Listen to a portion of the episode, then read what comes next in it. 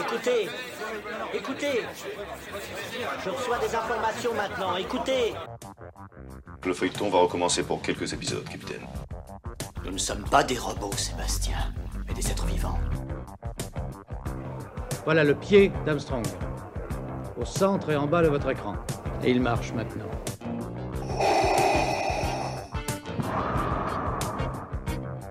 On peut dire aujourd'hui que la science-fiction est bel et bien partout. Tu veux dire qu'on est dans un programme informatique Est-ce vraiment si invraisemblable Le dormeur doit se réveiller. Non, c'est de la science-fiction. Bonjour à toutes et à tous, vous écoutez C'est plus que de la SF, le podcast hebdomadaire sur la science-fiction animé par l'œil de chéri et produit par ActuSF. Nous attaquons les derniers épisodes de notre saison 2 et nous allons reparler de bande dessinée de science-fiction, vous le savez. On adore le 9e art. Nous allons donc vous présenter Talion de Sylvain Ferret. Il s'agit d'une toute nouvelle série publiée aux éditions Glénat qui sera en librairie le 12 janvier prochain. Nous allons vous faire gagner une dizaine d'albums sur le site internet de l'émission. Il suffira d'aller sur la page de ce podcast pour participer. Il faudra répondre à un petit quiz. N'hésitez pas à tenter votre chance. Si vous souhaitez voir à quoi ressemble cet album, nous partagerons sur nos réseaux sociaux des extraits de Talion, mais aussi sur notre site internet. Si vous aimez notre émission, vous pouvez la noter sur Spotify et Apple et n'hésitez pas à nous laisser des commentaires, cela fait toujours plaisir et ça encourage. Eh ben, émission C'est plus que de la SF plus Talion, c'est maintenant. Bonne écoute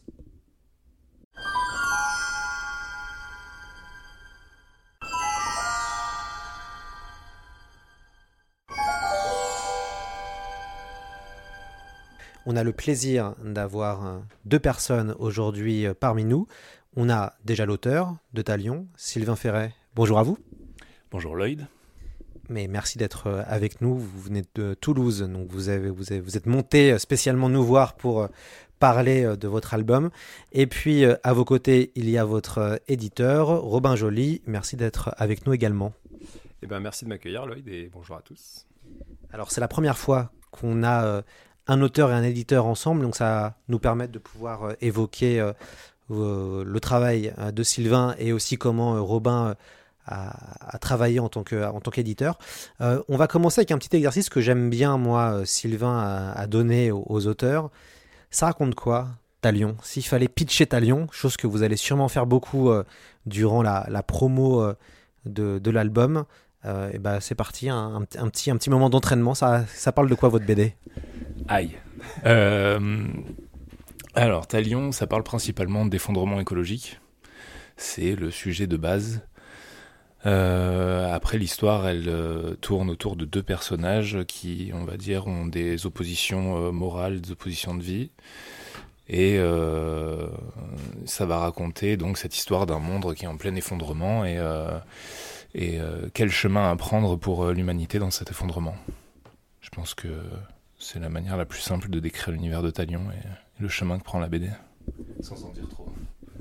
Euh, Robin, quand vous euh, découvrez le projet euh, de Sylvain, on va un peu remonter le, temps. Comment ça se passe et comment vous, vous recevez ça? Qu'est-ce qui vous a plu en fait dans les, dans les, les premières planches de ce, de ce projet? Euh, bah alors comment on reçoit ça euh, En général, c'est par euh, mail, hein, tout simplement. On reçoit un projet. Et l'avantage en BD qu'on a quand on reçoit un projet, je pense, par rapport en littérature, c'est qu'on a tout de suite des visuels sur lesquels s'appuyer. Donc c'est vrai que ça offre tout de suite une séduction visuelle ou quelque chose qui permet de, de se raccrocher. Donc évidemment, ce qui m'a plu dans un premier temps dans le projet de Sylvain, c'est la dimension visuelle et, euh, la façon dont il, il dépeint euh, l'univers de Talion, puisqu'il a, il a un peu parlé des thématiques, mais il n'a pas parlé vraiment de l'histoire en elle-même, qui est vraiment euh, un voyage dans un monde imaginaire où on va explorer euh, des, royaumes et des territoires très, très, très différents et très, très incarnés d'un point de vue graphique. Donc, euh, c'est vrai que moi, ce qui m'a plu tout de suite, c'est ce côté, euh, c'est la richesse visuelle de cet univers et, la manière dont Sylvain intègre des éléments différents pour finalement faire quelque chose qui est son univers à lui, mais qui en même temps, enfin, qui est à la fois référencé et incarné. comment vous, vous qualifiez l'univers de Sylvain? Et puis après, on va demander à Sylvain de qualifier son propre univers. Comment vous, Robin, vous analysez l'univers de Sylvain? Bah, on va tricher un petit peu parce qu'on en a parlé ensemble et on a déterminé un terme euh, qui résume assez bien, qui est ce qu'on appelle du cyberpunk gothique. Donc en fait, c'est vraiment ce- cette idée de mélanger des éléments de science-fiction et en même temps euh, de les intégrer dans, dans quelque chose qui peut faire plus appel parfois à de la- de l'architecture presque médiévale, presque fantasy euh, dans, certains aspects. C'est quelque chose qui, qui se retrouve beaucoup dans l'univers du jeu vidéo. On pense à des sagas comme Final Fantasy qui mélangent vraiment euh, ces, euh, ces différents euh, registres euh, pour en faire quelque chose voilà, d'assez syncrétique et d'assez euh, euh, d'assez euh, intéressant visuellement et thématiquement. Quoi. Sylvain, je crois que c'était votre premier scénario de, de bande dessinée. Avant, vous avez dessiné euh, euh, la série Métamorphose. Euh, comment ça s'est passé, cette transition en tant que scénariste? Comment vous avez, euh, vous avez travaillé autour d'un d'un récit? Euh, en fait, d'origine, enfin de base, je pense que quand j'étais gamin et que je voulais faire de la bande dessinée, je me dissociais pas forcément de, du métier de scénariste. Quoi, j'avais pas envie d'être simplement euh, dessinateur, même si bon, euh, j'ai dit ça comme si c'était péjoratif, mais ça, ça l'est pas particulièrement. C'est juste que euh, j'écrivais des histoires en même temps que je les dessinais quand j'étais gamin. Et notamment, j'écrivais une histoire euh, ado qui ressemblait beaucoup, qui ressemblait pas mal à, l'essence de Talion, on va dire quoi. En tout cas, ça parlait d'écologie aussi, etc. Et ça fait partie d'ailleurs de mes deux premiers projets BD qui évidemment ont été des échecs parce que c'était affligeant, mais euh, mais c'était la, base de, de, cet univers, euh, vra- vraiment la, première base, assez simpliste, assez caricaturale, mais la base. Et, euh, et du coup, j'ai toujours voulu écrire, j'ai toujours gardé en tête que je voulais écrire. Les métamorphoses, euh, ça, m'est un peu arrivé dessus comme ça par, euh, par chance, on va dire. C'est une rencontre avec quelqu'un de ma famille qui, qui avait des, envies d'écrire depuis longtemps et qui a, qui a énormément de talent et qui a, qui a pondu un, scénario euh, de trois tomes directement qui a trouvé preneur euh, rapidement. Et du coup, ça m'a permis de, de, rentrer dans la bande dessinée comme ça. Et à partir du moment où j'ai commencé à faire de la BD en tant que dessinateur, déjà sur les métamorphoses, euh, en fait, c'était une, adaptation du- du- d'un scénario qui ressemblait beaucoup plus à un traitement de cinéma, une continuité dialoguée. Du coup, il y avait toute l'adaptation au format BD, euh, avec le storyboard, etc. Donc il y avait déjà une forme d'écriture à l'époque. Et après, j'ai toujours gardé euh, l'envie d'écrire mon histoire. Il y avait d'abord la base, l'idée d'une, suite des métamorphoses, qui finalement s'est pas fait. Et puis, euh, et puis après, j'ai commencé à écrire tout de suite, quoi, sur le, j'ai écrit à Lyon. J'étais encore sur le tome 3 des métamorphoses, d'ailleurs. Comment vous avez imaginé cet univers qui est finalement assez, enfin qui est même, même pas assez, qui est même très original Comme l'a dit euh, très bien Robin, on, on, mélange pas mal de, pas mal de références. Euh, et ce qui est intéressant, on, peut penser à des univers vidéoludiques comme euh, Dishonored.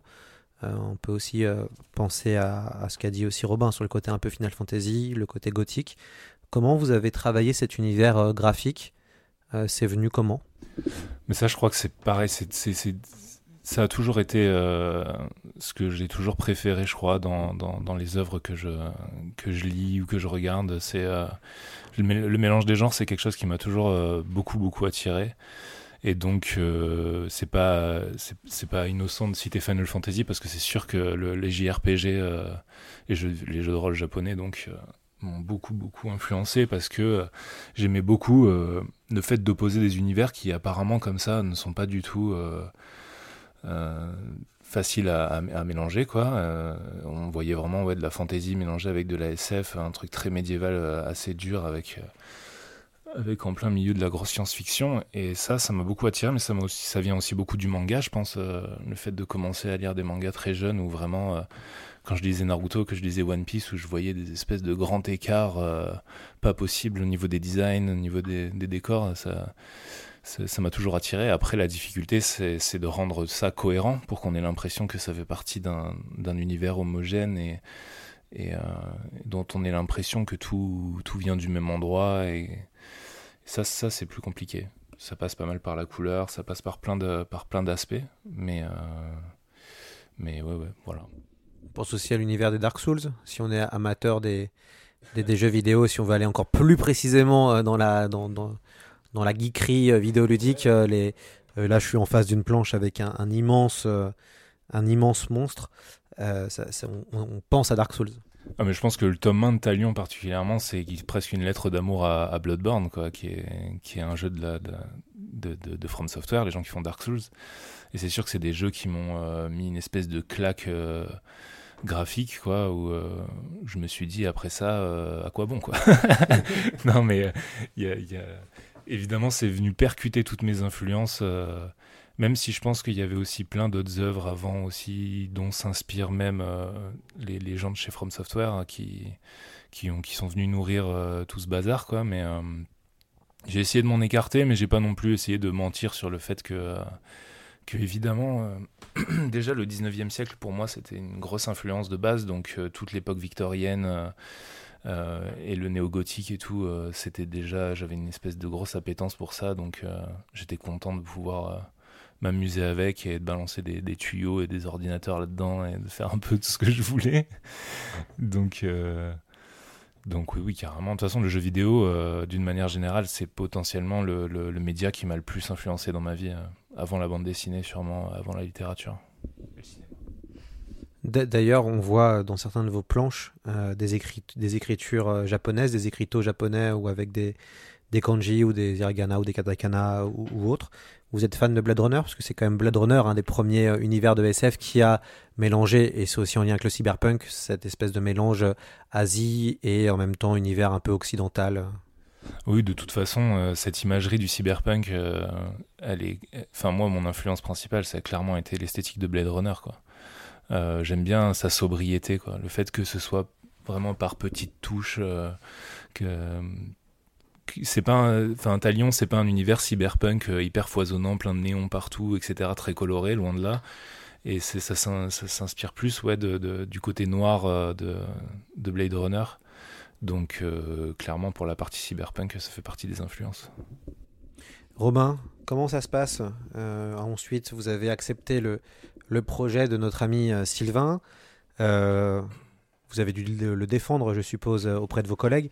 Comment ça s'est passé, le fameux comité éditorial où vous décidez euh, la vie ou la mort d'un projet de BD Alors, ça s'est plutôt bien passé, puisque au final, euh, les éditions Glénat ont, décidé de nous accompagner sur ce projet. Donc, euh, c'est que soit j'ai réussi à le défendre, soit il avait les qualités suffisantes pour que ça leur plaise.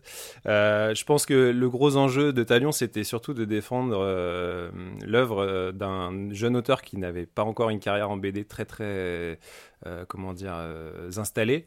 Euh, et c'est vrai que quand on, enfin moi c'était ce que je trouvais excitant aussi dans ce projet, c'était de, comment dire, d'accompagner un auteur et de lui permettre aussi de, d'éclore quelque part et surtout, bah, comme il s'agissait du premier scénario de Sylvain, c'était aussi euh, une manière de le faire éclore à ce niveau-là aussi. Et donc c'était ça l'enjeu, c'était vraiment d'arriver à faire comprendre euh, aux personnes des éditions Glénat que c'est pas parce que c'est l'œuvre d'un auteur qui n'est pas encore très connu que c'est pas une œuvre qui est importante. Et, euh, et d'autant plus qu'on est dans du genre, et le genre c'est toujours aussi quelque chose qui est un peu plus difficile à défendre que de la BD qui serait, comment dire, de la BD documentaire avec un sujet qui est très identifié. on va être sur voilà quelque chose qui est plus délicat à défendre, en même temps plus excitant. Donc voilà, c'était un peu ça le le véritable enjeu, c'était euh, d'arriver à faire comprendre euh, aux gens que, Sylvain était un auteur important euh, parce qu'il allait devenir un auteur important. Et, heureusement pour ça, on pouvait s'appuyer sur, encore une fois, l'immense richesse visuelle de, de sa saga. On, se connaît un petit peu, hein, évidemment, tous les deux. On, sait, on a pas mal échangé avant. c'est quoi votre rapport à la science-fiction? Robin, gardez la parole. Euh, bah moi, je suis plutôt un gros, gros lecteur de science-fiction euh, et amateur du genre en général, parce que je trouve que c'est ça fait partie de ces rares genres qui permettent euh, de parler de l'humanité avec un grand H et que ce soit par la prospective ou par aussi ça peut amener aussi de la philosophie. Enfin, c'est vraiment un, genre qui est assez assez roi en la matière. mon rapport personnel, bah j'ai lu quand j'étais ado, on va dire les incontournables Fondation, Dune. Euh, et puis euh, plus récemment, bah, les œuvres d'Alain Damasio, L'art du contrevent, La zone du dehors, etc. Donc euh, j'aime bien en fait la science-fiction, à la fois lire de la vieille science-fiction entre guillemets et de la science-fiction récente, parce que je trouve que même dans la vieille science-fiction, on peut trouver des choses même si ça peut être daté par certains aspects, des choses qui vont toujours nous faire réfléchir sur, euh, sur notre société d'aujourd'hui. Euh, et après, voilà, la science-fiction, ça se déploie dans, dans plein d'autres médias. Euh, j'ai aussi eu ma première claque en manga avec Gun quand j'ai lu Gun. donc c'est pas un hasard si je, si je suis arrivé chez Glénat, je pense. donc oui, oui c'est vraiment un genre que j'affectionne beaucoup et je trouve qu'il y a beaucoup, beaucoup de choses qu'on peut faire avec ce genre. Je me tourne vers Sylvain. Vous, votre rapport à la à la SF C'est quoi Je sais qu'il y a déjà du Akira, hein, puisque il y a une moto qui ressemble très pour très pour celle de de, de, de, Canada, la, la, fameuse moto rouge. vous, votre rapport à la SF, c'est quoi? Euh, la même que Robin, mais sans la littérature. non, j'ai lu de la littérature de science-fiction aussi. Euh, j'ai lu quelques classiques, etc. Mais euh, assez tard quand même. C'est pas vraiment ce qui a, ce qui m'a attiré vers le genre. Je pense que c'est beaucoup le cinéma quand même, principalement. ça peut être sûrement Star Wars, même si je suis pas forcément sûr de les avoir vus très jeunes. mais mon, entrée là-dedans, bah, comme ça, mais je pense que c'est parce que je l'ai vu il y a pas longtemps, je repense tout de suite à Matrix, mais mais euh, après, ça a été aussi beaucoup l'animation japonaise, Ghost in the Shell, bah oui, potentiellement Akira, même si je crois que je l'ai vu assez tard aussi. Euh, comme ça, dans ma tête, c'est Ghost in the Shell, je sais pas pourquoi. Mais euh, la science-fiction aussi, parce que pareil, c'est un genre qui mélange les genres aussi et qui, qui a une forme de, Ouais, après moi je, crois que je suis plus euh, quand même euh, presque space opéra, cyberpunk, j'aime bien. La, hard SF, j'ai pas trop mis de pied dedans, donc je suis pas, suis pas un grand connaisseur. Euh. donc j'aime bien aussi quand ça vient flirter avec la fantaisie et sortir un petit peu de, des concepts, etc. Ça vient d'où dans vous, dans vos planches, cette envie d'avoir des, d'avoir, on va dire, beaucoup de, beaucoup de précision, beaucoup de, quand on regarde une de vos planches par exemple sur vos, sur les décors il y a beaucoup de choses. C'est entre guillemets chargé dans le bon sens du terme. Ça veut dire qu'on a vraiment la sensation d'être dans un véritable univers, le fameux lore que vous utilisez dans votre introduction. Euh, est-ce que pour vous c'est important de donner beaucoup de détails à travers vos planches, à travers vos dessins de ce fameux monde, sachant qu'une bonne BD de SF c'est soit un voyage hein, pendant 60 pages ou 120 pages en fonction de la, pagination de l'album, soit aussi un, choc, euh, voilà, d'un point de vue intellectuel, avec un concept très fort. Euh, souvent, les, plus grands titres de SF mélangent euh, soit, l'un des deux, la, notion de voyage, soit euh, le spéculaire, le, concept, et puis soit des fois ça synthétise les deux, un peu comme 2000 ans de l'espace. Est-ce que pour vous, c'était important pour que le lecteur soit le plus immergé possible de donner beaucoup de détails d'un point de vue graphique sur ce fameux monde de Talion oui, oui, carrément. Mais après, c'est un truc qui m'intéresse beaucoup, euh, la narration environnementale. Je pense qu'aussi, ça, on revient encore à From Software, quoi. Mais, euh, mais euh, j'ai...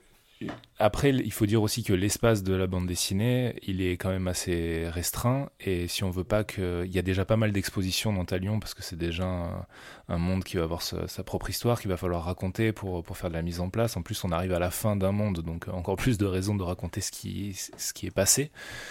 Euh, mais du coup, pour pas surcharger non plus euh, l'écriture, il fallait trouver des moyens de raconter l'histoire et de faire en sorte aussi que le lecteur puisse se l'approprier. Moi, ce que j'imagine quand je vais dessiner des, des, morceaux de décor et tout, etc., n'est pas forcément ce que va en transposer le lecteur. Mais, euh, mais c'est vrai que c'est un truc que j'aime beaucoup, mais ça, ça vient un petit peu naturellement quand je dessine. Même des fois au storyboard, je place des éléments comme ça, je me dis ça, ce serait bien, je vais pouvoir mettre tel truc en fond, et puis on on va pouvoir s'imaginer que ça fonctionne comme ci, comme ça. Euh, lui, il va porter euh, telle armure ou telle, euh, telle chose parce que voilà, il a telle histoire, il fait peut-être partie d'un. On va voir un personnage passer et puis on va se dire ah bah lui il doit faire partie d'un corps, d'un groupuscule de personnes qui on va peut-être en voir d'autres après dans dans l'histoire en recroiser et puis on va s'imaginer qu'il y a qu'il y a qu'il y a qu'il a toute une organisation que, voilà que le monde y vit comme ça autour des personnages et tout ça, ça se construit beaucoup par, euh, ouais, par les designs, les recherches de design.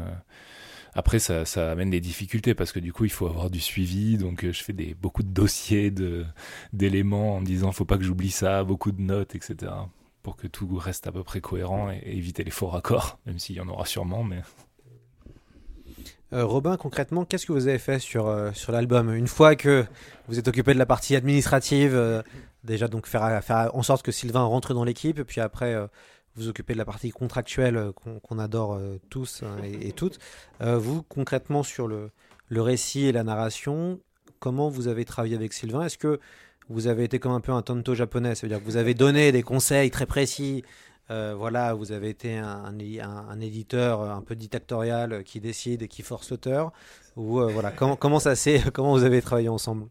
Bah, je pense que le, seul parallèle qu'on peut faire avec le, duo Tanto euh, auteur à la japonaise, c'est que on est sur un projet où comme Sylvain fait tout, euh, scénario, dessin, couleur, Euh, on, est, on travaille en binôme en fait, c'est-à-dire que euh, je suis effectivement son, son premier lecteur, euh, donc je suis le premier à découvrir l'avancée de l'histoire, etc. Après, contrairement aux japonais, les français, nous, enfin en tout cas moi, comment je conçois le métier, d'éditeur, c'est qu'on est beaucoup moins interventionniste qu'eux. On va jamais dire à des auteurs, il faut que l'histoire elle soit comme ça, ou il faut que ce personnage il soit comme ça, ou il peut pas être comme ça. Donc moi, mon rôle, c'était surtout de, de, voilà de lire, soulever effectivement s'il y avait des incohérences éventuelles, mais c'est surtout aussi permettre à Sylvain de prendre confiance dans ce qu'il fait, puisque c'était son, son, premier, son premier scénario, donc il avait évidemment beaucoup de questions, beaucoup de choses euh, à se poser. Euh, comme il a dit, il c'est un grand fan de la narration environnementale, mais il faut aussi des fois pas oublier qu'on est en bande dessinée, qu'il y a des des comment dire des cadres à suivre pour que le lecteur soit pas trop perdu aussi. Après, c'est aussi euh, une volonté qu'on avait dans Talion, c'est que c'est quand même une BD qui fait beaucoup travailler l'imaginaire du lecteur, puisque voilà, euh, on voulait pas non plus donner toutes les clés tout de suite et que ce soit comment dire une, une, BD un peu bateau à lire. et il y a voilà, après c'était trouver des manières de, permettre à, Sylvain de prendre confiance, de, de se faire confiance sur certaines choses. Je sais que voilà, il y a des, y a des scènes d'action dans le premier tome qui vont un peu lorgner du côté du manga avec euh, une narration un peu, un peu plus éclatée, plus déconstruite, des grosses onomatopées qui explosent et tout ça. Voilà, c'était vraiment euh, une envie qu'on avait qui était partagée et euh, moi je voulais pas non plus le, trop le, resserrer dans le, la BD grand format classique, on va dire.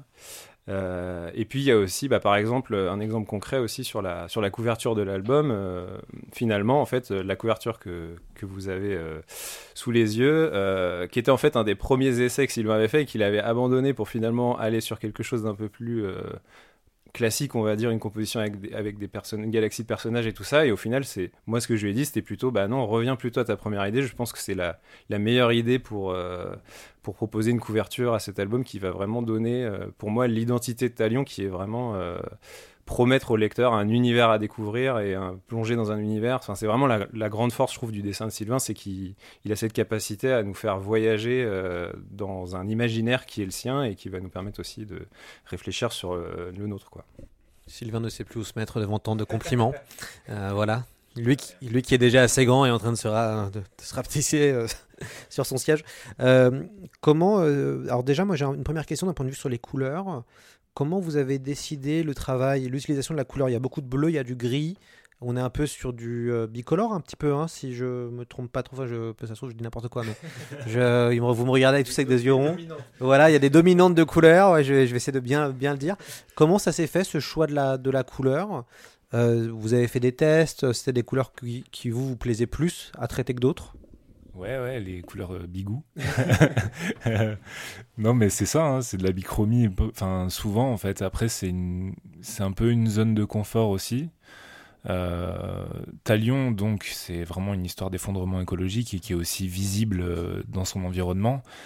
Toute l'histoire du Thomas, elle se passe dans la même cité, qui est une sorte de dernier bastion d'un royaume un peu un peu perdu quoi dans lequel beaucoup de, personnes se refugent dans laquelle beaucoup de personnes se refugient etc donc du coup euh, c'est aussi une cité qui est couverte entièrement par un nuage de pollution ce qui amène euh, plein de problématiques particulières avec une cité très verticale où les, les, les, plus aisés vont essayer de chercher les endroits les plus respirables donc aller viser au-dessus du nuage de pollution. Et donc du coup quand on est sous le nuage où on est dessous, ou on est dedans de toute façon. Donc c'est jamais très joyeux, c'est jamais très coloré. On voit la lune euh, de temps en temps et on voit très rarement le soleil. Et donc du coup, euh, il y a une euh, y a une, une espèce d'homogénéité grise comme ça tout le long de l'album. C'est une volonté. Après, c'est aussi, une recherche graphique au long de la série qui est un peu un parti pris sur le tome 1, parce que du coup, si on se dit euh, que les trois tomes vont être gris, euh, ce sera peut-être un peu triste, mais euh, la couleur va aussi raconter quelque chose au fil des albums. Et, il fallait que pour ça que ce premier tome soit, soit assez monochrome et, et, voilà. Après, moi, j'aime bien aussi le fait de, de, travailler sur des couleurs assez, assez, ternes, assez ternes comme ça, et puis de venir balancer de la saturation là-dedans par petites touches. C'est un truc que j'aime bien travailler. Et puis ça ramène aussi une forme de, sobriété technique parce que, euh, parce que j'ai eu tendance beaucoup à essayer de, d'aller assez loin dans la couleur et c'était peut-être pas forcément une bonne piste et du coup sur Talion j'ai essayé d'aller plus dans le less is more donc travailler quand même les volumes etc mais de de, de, ne faire que ce qui est nécessaire, quoi. D'a- D'amener la lumière quand elle est nécessaire, le volume que quand elle est nécessaire, que quand ils sont nécessaires. Et donc du coup, euh, et donc du coup, euh, voilà, le, monochrome ça aide aussi pour ça. On, a, on est face à une BD assez exigeante euh, quand, on la lit, euh, Talion. Ça veut dire qu'il faut se plonger dans un univers. il faut lire les bulles et en même temps lire aussi ce que vous avez donné comme précision. On a des, pages avec une forme de codex, avec aussi des, informations sur le sur l'univers. Est-ce que pour vous, Robin Talion est une BD grand public en mode mainstream? Ou c'est plutôt une bande dessinée pour euh, on va dire les, déjà des, des gens qui ont un- une habitude de lecture et qui ont une habitude de, de- qui sont amateurs de jeux vidéo, ok, mais aussi de, de science-fiction. Eh bien oui, j'espère que ce serait une BD grand public. Euh, je pense que ce qu'elle a d'intéressant, c'est donc c'est dans ce mariage des genres qu'elle a, et aussi euh, ce côté un peu euh, hybride. On est vraiment sur, même si le format euh, est celui de la BD grand format classique, on va dire. Sylvain, c'est plutôt un auteur de la génération manga, donc évidemment, il a aussi des références qui vont ailleurs, le jeu vidéo aussi. Et, donc ce côté hybride va se ressentir dans les thématiques, dans la manière de les aborder, mais aussi dans certains passages narratifs. Je parlais des, scènes d'action tout à l'heure. Donc après, le pari avec Talion, c'est aussi un peu, par cette euh, aussi euh, attraper des publics euh, un peu, euh, voilà, montrer au public de la BD euh, grand format euh, classique que bah, y a aussi d'autres manières de la faire euh, et de, la traiter, et aussi amener peut-être un public qui va être plutôt jeux vidéo, manga, et qui va être amateur de- de- de- d'univers d'imaginaire tel que de Sylvain, leur dire bah y a aussi la BD pour explorer ce type d'imaginaire. Donc après voilà, il y a évidemment un cœur de cible qui est le lecteur de BD, qui je pense de toute façon sera séduit par, la dimension visuelle, mais mais il y a aussi ce, pari, je pense, d'aller attraper des, des publics un peu à droite à gauche euh, qui peuvent venir d'ailleurs et, du coup en faire, j'espère et enfin on espère euh, une, vraie BD grand public. ouais. Sylvain, dans votre BD, euh, on parle d'écologie. Votre héroïne est une jeune femme noire. Il y a beaucoup de personnages féminins. C'était une volonté de mettre en lumière, notamment au niveau des femmes, d'avoir des personnages féminins, alors que dans la bande dessinée, c'est plutôt rare finalement d'avoir des beaux personnages féminins, même si de plus en plus on en a.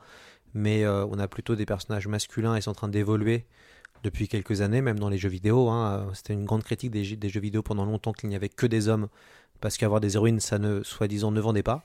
Euh, et c'est en train de vraiment, vraiment évoluer avec des séries euh, comme Bayonetta, euh, comme plein d'autres séries qu'on peut. Voilà, c'est ça, Horizon, Horizon Dawn. Vous, c'était une vraie volonté. Vous avez théorisé ça comme ça ou c'est venu naturellement et vous vous êtes dit, bah, je veux euh, euh, des femmes, je veux tel type de personnage, euh, je veux un chauve comme méchant, enfin voilà. J'ai rien contre les chauves, hein, surtout que ça risque de m'arriver plus tôt que prévu, mais euh, non, euh, ouais, ce serait mentir quand même de dire que tout ça n'est pas forcément réfléchi. Ça l'est pas tout le temps, mais il y a forcément euh, un effort euh, à faire, je pense, quand on est, euh, quand on est un blanc euh, hétéro, euh, bien, bien, bien franco-français. euh, qui, voilà, qui, a grandi dans un environnement assez euh, simple et, classique. Euh, du coup, euh, coup, j'ai essayé ouais, de, faire un effort sur la diversité de mes personnages. Billy, elle est quand même venue assez naturellement. Je l'avais en tête, mais bon, à contrario, son, son, duo, Thaddeus, lui, c'est vraiment un espèce d'archétype de, de, de mec blanc euh, cinquantenaire barbu euh, qu'on a vu dans, plein d'autres fictions, je pense. Mais euh, il n'est pas là forcément pour des par hasard, quoi. C'est euh, le, roi aussi de cet environnement qui est qui est pareil, qui est une espèce d'archétype de, de de mecs blancs, euh, d'hommes de pouvoir euh, qu'on, peut apercevoir un peu partout. Ils sont là aussi parce que il fallait que l'univers de Talion soit une sorte de miroir déformé de, notre réalité, et donc du coup, euh, l'univers de Talion est aussi une société oligarchique, ultra patriarcale, avec des avec des, problèmes qui en qui en découlent. Donc donc il y a une réflexion, il y a toujours une réflexion par les choix des personnages. Par, euh, par leur choix de vie, leurs orientations, etc. J'essaie d'amener de la diversité. J'essaie aussi de pas en faire un sujet. Le sujet de Talion principal, c'est l'écologie. Et, euh, après, les personnages qui gravitent à l'intérieur, ils sont, ils divers parce que, la société, elle est, aussi comme ça. Notre société, elle est aussi comme ça. Il fallait que ça transparaisse aussi dans Talion comme ça. Pour revenir sur l'écologie, c'est intéressant puisqu'on parle de pollution, en fait. Parce qu'il y a finalement peu d'arbres, peu d'arbres dans, dans, dans, Talion. Il y en a pour l'instant, parce qu'il y a deux autres, deux autres volumes qui vont arriver. Mais euh, pour l'instant, en fait, on n'a aucun. Euh, tout ce qui est la, nature, tout ce qui est. Euh, tous les éléments qui pourraient faire penser à de la nature n'existent pas dans, dans, cette, dans cette ville, euh, qui est finalement une ville polluée et qui peut faire penser à Midgard dans euh, Final Fantasy VII. Ouais, ouais, bah, je crois que dans Midgard, il y a des arbres. Mais, non, non, mais euh, évidemment, je pense que. Mais je ne l'ai pas vraiment pensé, mais après, quand je l'ai dessiné dans le tome 2, on voit un petit peu mieux la ville et je me suis dit, euh, ah ouais, c'est Midgard en fait. Ok. euh, mais euh, la verticalité, ça se voit dans plein d'autres trucs. Hein. Dans Gun aussi, d'ailleurs, on, peut y penser. Mais, euh, oui, oui, carrément. Il y a une espèce d'incohérence scientifique euh, dans Talion, de toute façon. Le personnage de Thaddeus, c'est un personnage dont on peut raconter un petit peu plus l'univers. La pollution, elle prend une forme euh, principale. C'est euh, un truc qui s'appelle la vermine, qui est une sorte de particule, on ne sait pas vraiment, qui est présente partout, dans, dans chaque atome sur Terre. Et donc, du coup, les humains tombent malades dès leur naissance. Et après, au fil du temps, ils ont des, des, stigmates, des formes qui apparaissent sur la peau, et il euh, y a presque plus de natalité dans cet univers. Euh, et, euh, et, tout le monde est malade, tout le monde est atteint, et tout le monde va vers, vers sa fin, quoi. Et Thaddeus, lui, là-dedans, ce qu'il cherche, c'est un remède. Il cherche un remède à ça. Mais il a une sorte d'incohérence. il n'arrive pas à le trouver, il n'arrive pas à il n'arrive pas à le comprendre, il n'arrive pas à comprendre comment tout ça fonctionne, et lui qui est un cartésien, etc., il, il sombre dans une sorte de folie, pour d'autres raisons aussi qui viennent de son passé et qu'on explorera plus dans les tomes suivants.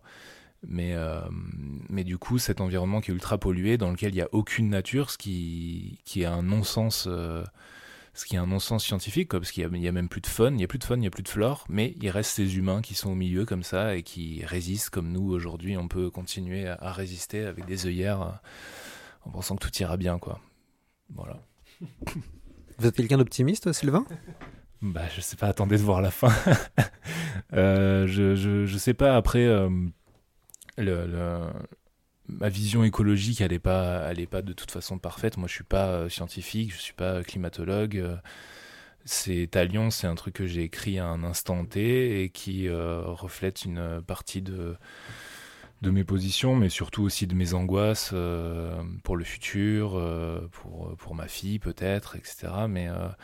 Mais Talion, ça raconte aussi l'idée qu'il n'y a pas de vérité ou qu'en tout cas ouais, il euh, n'y a, pas, a pas vraiment de certitude, il n'y a pas de vérité, qu'il faut explorer, plusieurs vérités, plusieurs, euh, plusieurs façons de penser, et euh, même si j'expose, euh, il y aura forcément une fin à Talion, donc, mais, bon, ce sera ma vérité quoi, à, cet, à cet instant, mais est-ce que, c'est, est-ce que ça reflètera ma pensée euh, au moment de la sortie, ou maintenant, je, j'en, sais pas, j'en suis pas sûr. Robin, alors qu'on est plutôt dans, un, dans une ère où c'est le roman graphique qui domine, euh, vous avez décidé avec Glénat de lancer, en fait, de diviser par trois euh, l'aventure de, Talion, donc trois volumes de 60 pages à peu près, dans un temps de sortie assez court finalement. Euh, vous croyez encore à la sérialité d'un grand format parce qu'on voit que c'est quand même compliqué ces dernières années. Alors la sérialité, elle fonctionne en manga, où on s'arrache les, tomes tous les trois mois, mais c'est évidemment tous les trois mois. Euh, sachant que les Japonais produisent un, chapitre de manga toutes les semaines euh, pour des raisons éditoriales. Euh, nous, c'est plus long à faire. La bande dessinée, c'est, on est là dans l'artisanat, hein, limite. C'est souvent deux personnes. Dans le de Sylvain, il est tout seul, il fait tout. voilà, vous, vous croyez vraiment à la partie. vous croyez encore en la sérialité pour du, pour du grand format sans grosse machine derrière médiatique ou, ou de marketing, comme on peut voir en ce moment, peut-être pour la sortie de, de, gros, de grosses séries ou de grosses sorties euh, bah, je pense qu'il y a une partie de la réponse qui est dans votre question, parce que, comme vous disiez, euh, dans le manga, la sérialité, ça marche. Donc les gens ne sont pas forcément fermés à la sérialité. Je pense qu'il y y a quelque chose qui est, euh, qui est aussi agréable dans le fait d'avoir une histoire à suivre. La, le grand enjeu, c'est effectivement le rythme de parution et de voilà d'avoir au moins une suite à se mettre sous la dent si on a aimé le début assez rapidement. Donc avec Talion, l'idée, c'était aussi d'avoir, comment dire, trois volumes, mais qui est aussi une, une, cohérence et une pertinence. quoi. C'est-à-dire que les trois volumes de Talion, ils vont à chaque fois être un peu comme trois actes d'une grande tragédie, voilà, parce que comme Sylvain vous l'a expliqué, c'est quand même globalement une tragédie Talion. Donc on a les trois actes qui sont un peu incarnés par les trois albums, qui vont en plus, au niveau des couvertures, se, retrouver, puisqu'on va être sur, sur trois, trois tonalités très différentes, et on va aussi explorer dans le monde de Talion, dans ces trois actes, un peu des, unités de lieux différentes. Donc, c'était pas non plus complètement euh, incohérent de, découper ce récit en trois, en trois volumes. Après, voilà, il y a aussi, bah, comme vous disiez, faire une BD, c'est très long. Donc, euh, Sylvain, bah, il faut qu'il puisse gagner sa vie pendant qu'il fait ses pages. Donc, euh, c'est vrai que, et nous, il faut qu'on vende des BD pour pouvoir financer la création. Donc, c'est vrai que euh, étalé sur le temps euh, des sorties, ça permet aussi économiquement d'avoir de, quelque chose qui, qui, a, du sens euh, d'un point de vue éditorial. Mais voilà, c'est sûr que dans un monde idéal, Talion, ça aurait pu être un gros volume avec plein de pages, mais le fait qu'il soit découpé en trois a aussi une cohérence et quelque chose qui, qui, se tient. Mais voilà, je pense que la sérialité, c'est quelque chose qu'il faut aussi qu'on réfléchisse. on a eu beaucoup tendance dans l'édition de BD à, à abandonner complètement la sérialité pour aller vraiment justement sur comme vous disiez, du roman graphique, du one-shot. Je pense que c'est quelque chose qu'il ne faut pas non plus complètement abandonner et, comment dire, laisser ça aux Japonais, parce que même s'ils le font très bien, euh, voilà, je pense qu'on a aussi euh, des forces créatives chez nous qui, sont en capacité et qui ont aussi envie de raconter des sagas au long cours, donc il faut, il faut y réfléchir. Alors du coup, comment ça va se passer pour la suite de Talion? Euh, Quand est-ce que sort le volume 2 et le volume 3 alors pour Talion, on a fait quelque chose qui dans notre jargon s'appelle du frigo, c'est-à-dire qu'on on a commencé le, volume 2 euh, on a commencé à travailler sur le volume 2 alors que. Euh, enfin, comment dire, le, volume 1 va, sortir alors que le volume 2 est déjà bien avancé, ce qui va permettre euh, voilà, d'avoir un rythme de parution entre les deux qui va être, qui va être assez court. On est sur le, premier volume, voilà, sort en, janvier et le, second paraîtra en juillet normalement. donc voilà, on, va avoir moins de 6 mois entre les, entre, les deux, entre les deux et le troisième sera l'année suivante. Donc l'idée, voilà, c'est aussi euh, le frigo, ça permet effectivement à la fois de, permettre à Sylvain de travailler euh, dans des conditions assez, enfin, plus confortables que s'il devait vraiment euh, enchaîner les trois. à chaque fois que l'un sort et, en même temps voilà c'est nous aussi en tant qu'éditeur ça nous permet de, créer un vrai rendez-vous avec les lecteurs et, aussi de créer voilà une, dynamique commerciale qui est plus intéressante. Le frigo, c'est aussi un autre terme qu'on utilise dans le journalisme pour les nécros. Euh, vous, le savez peut-être euh, pas forcément, mais il y a des euh, évidemment les articles de grandes personnalités sont déjà écrits. Hein, c'est pour ça que souvent quand vous voyez quelqu'un qui, est décédé, les articles sont dégainés tout de suite parce qu'ils ont été écrits, ils ont été mis au frigo en attendant le décès de la personne. voilà, c'est le petit jargon journalistique. Vous apprenez des choses. C'est aussi le podcast est, fait pour ça. Sylvain, comment se passe vous Comment combien de de planches vous arrivez à produire dans un mois? 6. Donc, quand on dit 6, ça veut dire qu'il y a la couleur, il y a tout, ou c'est c'est juste. Euh, faut le storyboard, le rough, la couleur, la finalisation de la planche? Euh, pour Talion, on est organisé sur 12 mois pour faire les 60 pages. Euh, les deux premiers mois, je les passe à faire le storyboard. Avant, je faisais un storyboard en couleur avec un dessin très. on va dire pour le premier tome, j'avais fait ça avec un dessin vraiment affreux, quoi, on va dire. Euh, que Robin a l'amabilité de lire. Quoi. Euh, maintenant, je, fais vraiment des storyboards assez construits qui ressemblent plus à des crayonnés, qui du coup sont un peu plus euh, structurés, un peu plus schématiques, quoi, on va dire mais qui me permettent d'attaquer l'ancrage directement, donc, donc je gagne quand même pas mal de temps là-dessus.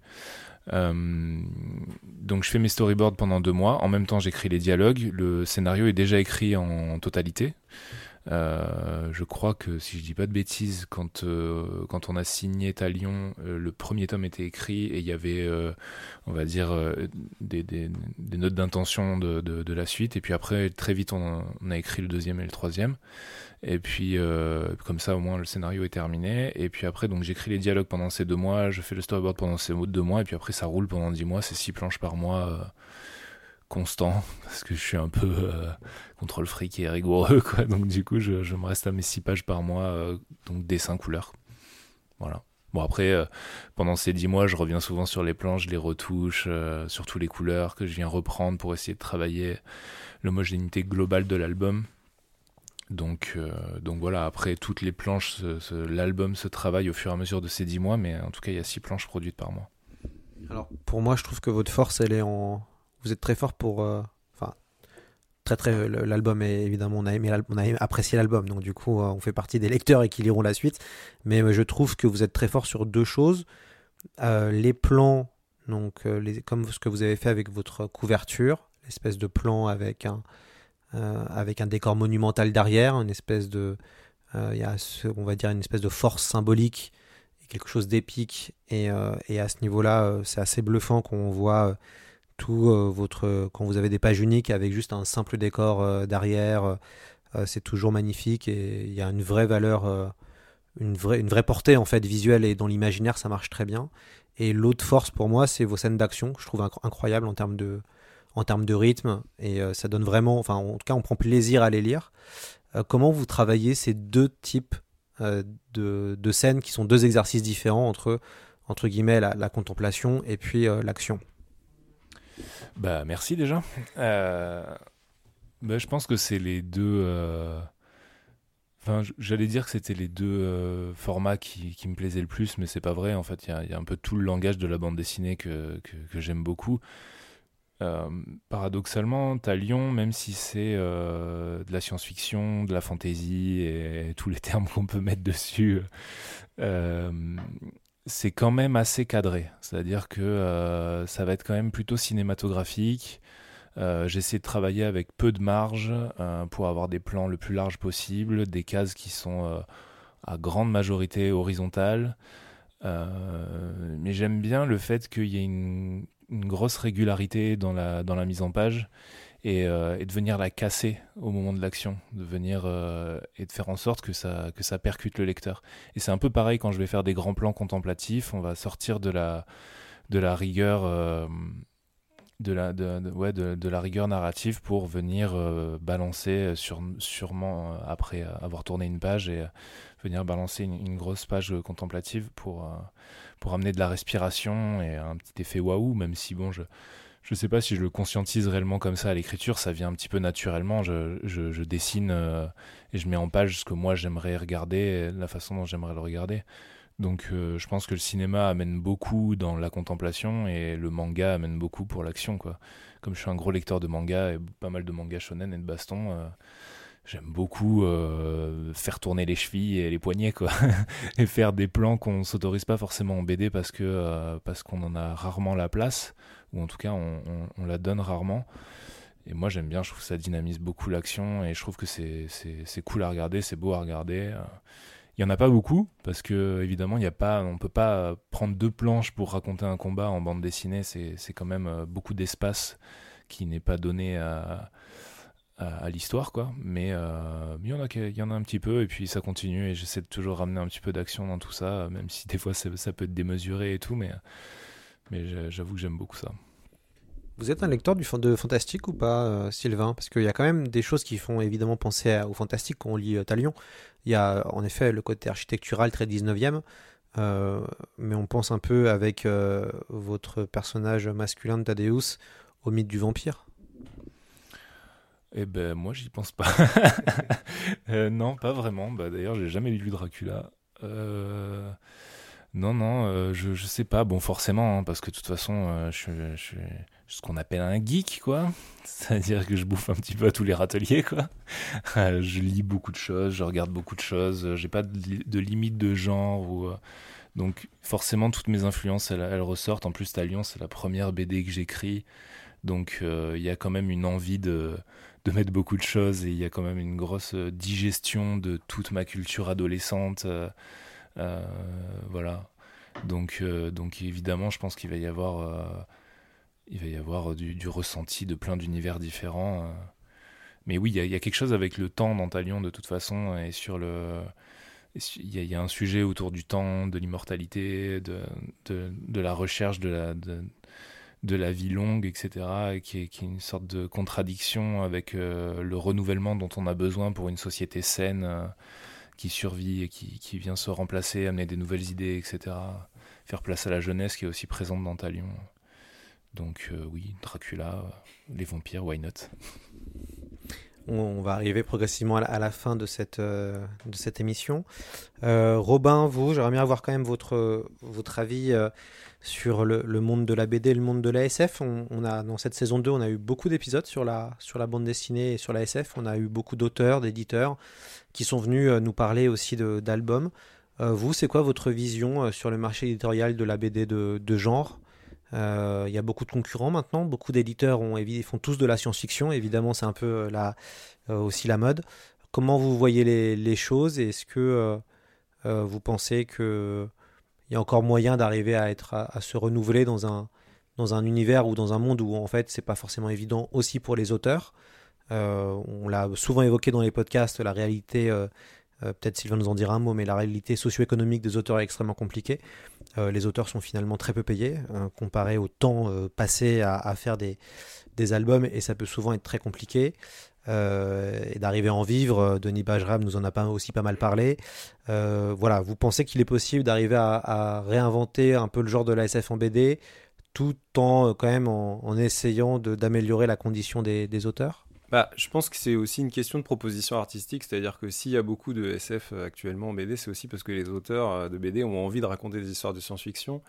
Euh, je pense que ça, forcément, c'est un genre, comme je disais tout à l'heure, qui permet de voilà de, de, réfléchir sur la condition humaine et sur notre futur. Et je pense que voilà l'époque, Sylvain en a parlé, c'est une époque qui peut être angoissante, qui peut nous faire nous poser beaucoup de questions.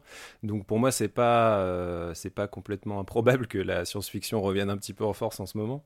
Euh, moi, après, en tant qu'éditeur, je je, je, je, veux pas forcément faire de la science-fiction. Moi, ce qui m'intéresse, c'est surtout d'explorer des imaginaires d'auteurs. Ça peut être, euh, voilà, euh, ça peut être dans la science-fiction, ça peut être dans la fantasy, ça peut être même dans la réalité. Tant que c'est un auteur qui me propose un imaginaire qui est, voilà, sa vision du monde ou sa vision d'un sujet, voilà. donc, moi, après, à titre personnel, la science-fiction, ça me parle. C'est un genre que j'aime beaucoup et dont, en plus, je pense maîtriser un peu les codes. Donc, voilà sûr que c'est un genre que, ça me fait plaisir d'explorer. Après, euh, au niveau de la forme, bah, je vais m'adapter aussi à la proposition artistique. Il peut y avoir euh, voilà, euh, des BD comme Talion qui vont plutôt s'exprimer dans, un, format plus classique. on peut aussi aller vers des, formats plus pagineux. Ça dépend en fait à chaque fois forcément de la proposition. Ce qui compte, c'est de, en tout cas en tant qu'éditeur, se mettre aussi au service d'une proposition d'auteur, d'un imaginaire d'auteur. Moi, c'est ça qui m'intéresse. En 2021, on a, on a vu deux, deux grandes. En tout cas, il y a eu deux grands titres de bande dessinée de SF qui ont fonctionné avec une façon de travailler très différente.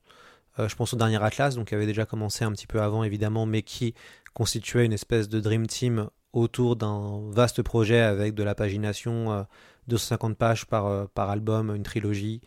donc on a fait un podcast dessus. L'autre série, c'était, enfin en tout cas le premier volume, c'est Goldorak.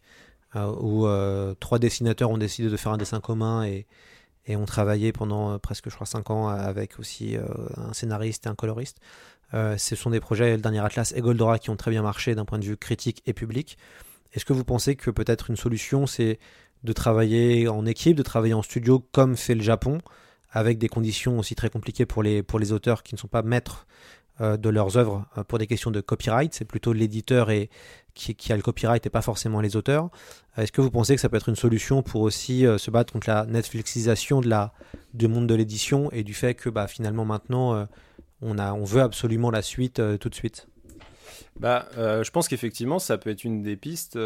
après, les deux cas que vous citez, c'est vrai qu'on est sur deux trucs assez différents. C'est que le dernier Atlas, c'est vraiment bah, une œuvre de création, tandis que l'autre, c'est plutôt l'adaptation d'une licence qui existe déjà, donc euh, on n'est pas tout à fait sur la même chose.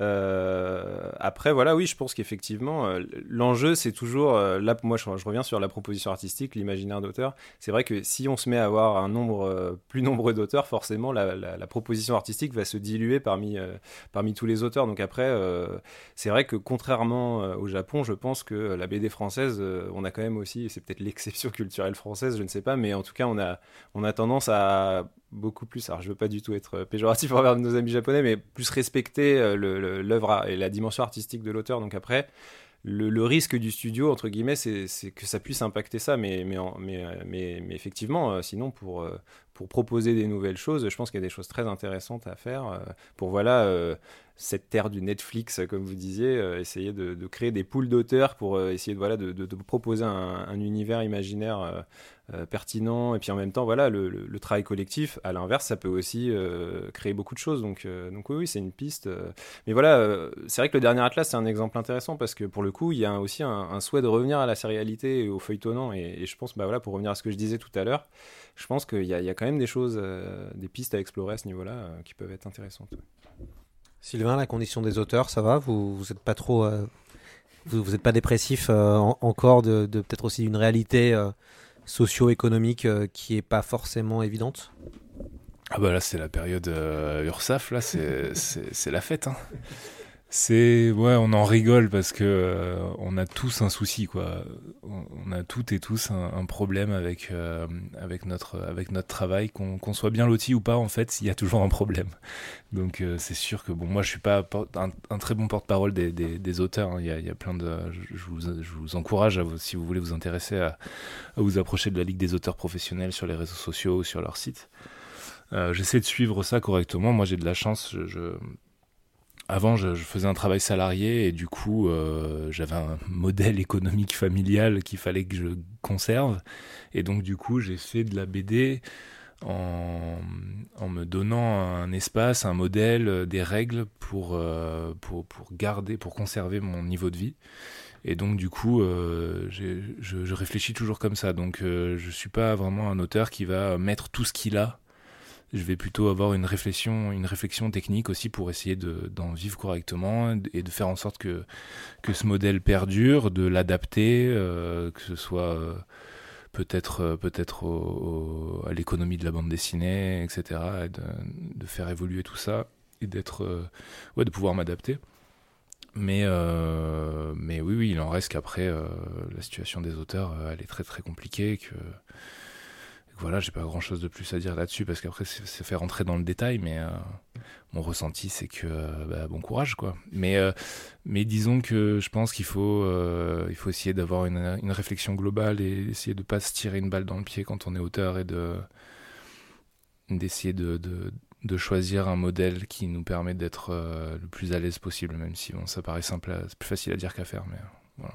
Merci beaucoup à, vous deux, messieurs, d'être venus euh, sur le podcast C'est plus que de la SF pour parler de, de Talion, la nouvelle euh, série de, science-fiction euh, aux éditions Glénat.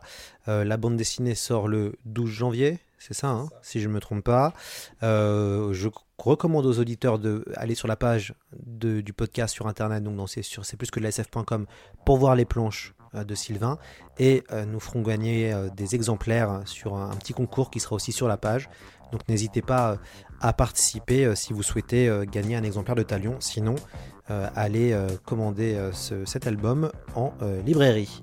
Bah, merci à vous, c'est un plaisir de vous avoir. Et puis j'espère qu'on se reverra peut-être pour parler de, de science-fiction, messieurs. Ouais, merci, avec plaisir. Merci. à très vite.